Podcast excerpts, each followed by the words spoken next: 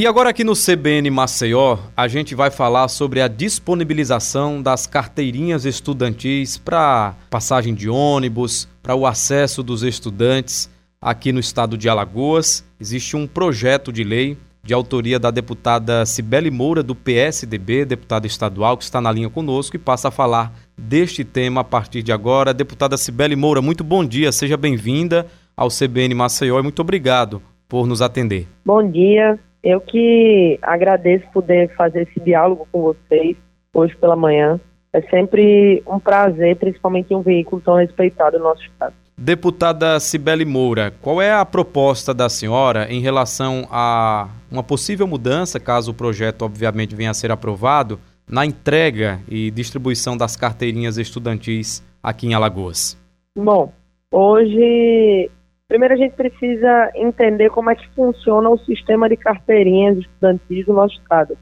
Hoje essas carteirinhas elas são feitas e fornecidas por entidades estudantis, por grêmios, pela Federação dos Estudantes. E a nossa proposta é que ela seja entregue pelo governo do estado. Mas por que isso? Porque hoje essas carteirinhas elas são fornecidas mediante a cobrança de um valor. É, e esse valor acaba que onera a conta no final do mês de vários alunos.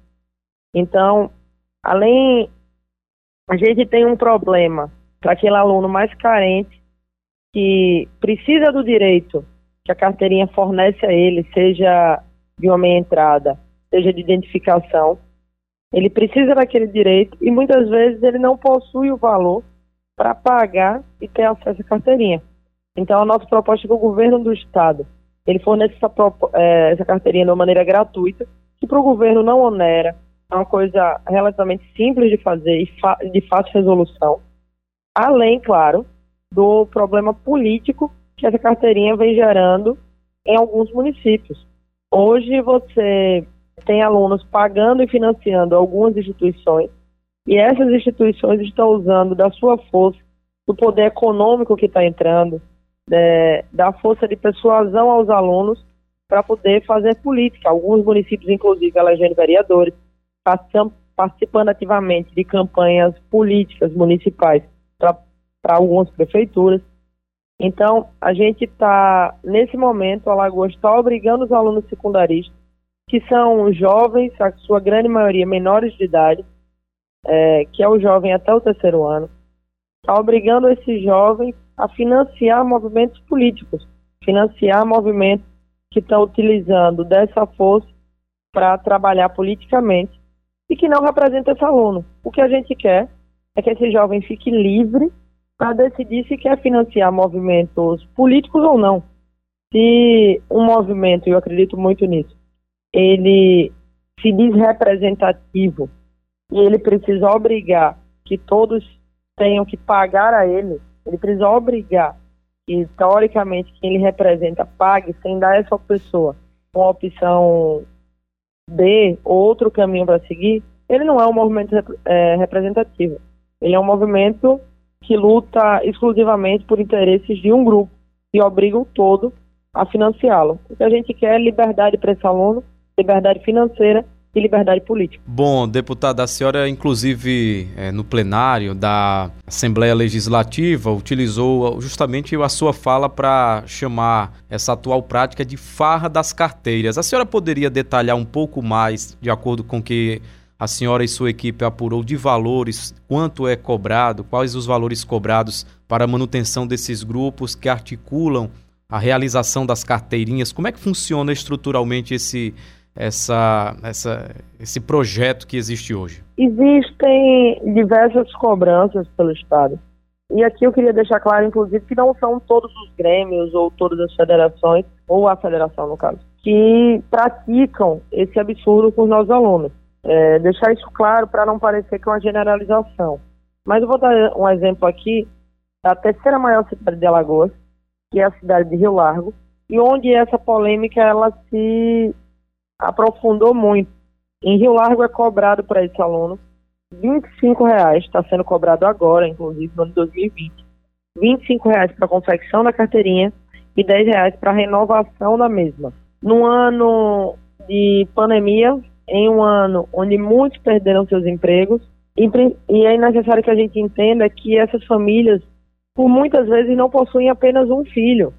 As famílias, essa estrutura familiar, ela possui mais de um adolescente, mais de um jovem, e 25 reais, 50 reais forem dois filhos, 75 reais forem três filhos, faz diferença no final do mês. Faz diferença na conta dessa família. É, o aluno que ele precisa da carteirinha, ele precisa da carteirinha para algum direito. E esse direito ele está sendo usurpado por conta de, de alguns grupos que estão utilizando em benefício próprio.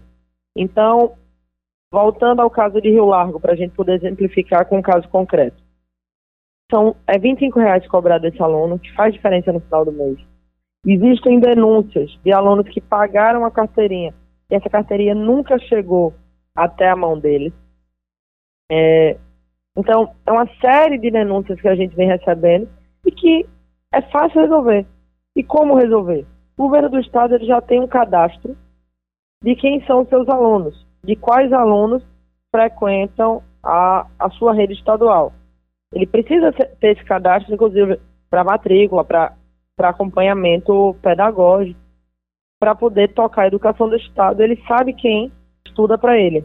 E através desse cadastro, existe uma possibilidade, ou pelo menos é de fácil resolução, de criar uma plataforma online. E através da plataforma online, a gente daria esse aluno essa escapatória, vamos dizer assim, desse aluno poder ter uma carteirinha digital, imprimir essa carteirinha através de um QR Code, através de um código, enfim, de uma forma barata para esse aluno, de uma forma barata para o governo do estado, mas que a gente resolva o problema dando liberdade ao estudante alagoano. Isso sem custo nenhum para o estudante, é isso? Sem custo nenhum para o estudante. A gente fornecendo ao aluno que realmente precisa de um direito que o direito dele seja fornecido. Deputada Cibele Moura, como é que funcionam os trâmites a partir de agora para votação desse projeto? Ele precisa passar pela comissão de educação, por exemplo? Ele já segue direto? Para que a gente possa entender o trâmite é, político para a aprovação desse projeto? O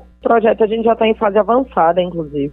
Já passamos pelas comissões, já passou pela Comissão de Justiça, já passou pela Comissão de Educação na Assembleia, para quem nos ouve entenda o trâmite, a gente, depois que passa pelas comissões, ele vai a plenário. Quando ele chega no plenário, a gente discute a primeira vez e vota a primeira vez. Isso já aconteceu. É, a primeira votação ela, ele foi aprovado por unanimidade, todos os parlamentares presentes votaram favoráveis ao projeto.